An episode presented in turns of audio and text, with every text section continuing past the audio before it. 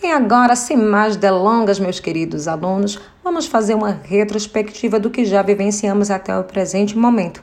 Quero enfatizar que todo o material extraído para a nossa disciplina de eletiva fora retirada do livro Leitura Dinâmica do nosso querido William Douglas, o guru dos concursos. Vamos lá?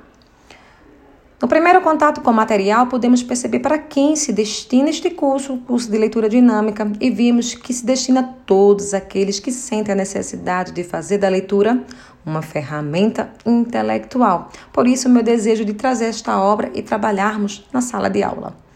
O que é que eu vou obter com o estudo da leitura dinâmica? Iremos obter aperfeiçoamento da capacidade de leitura, otimização de tempo, aumento no rendimento da leitura e aumento da retenção e síntese dos assuntos estudados. Olha que bacana! E o que, é que a gente precisa fazer para obter tudo isso? Então, somente dedicação de 15 minutos diário para o nosso treinamento. Falamos também sobre as etapas do desenvolvimento deste curso. Vimos que o curso se divide em quatro etapas. A primeira etapa ela é dedicada à identificação da situação atual.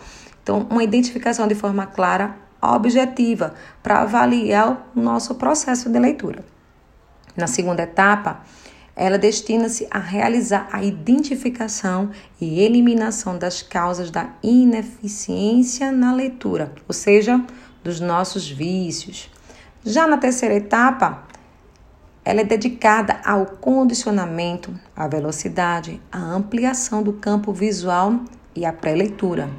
Na nossa quarta e última etapa, será possível fazer a aplicação das técnicas de leitura dinâmica às situações cotidiana e de lazer, estudo, trabalho.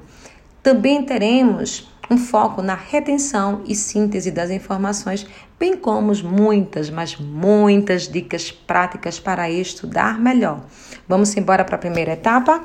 Conto com vocês. Estão aí? Me acompanha.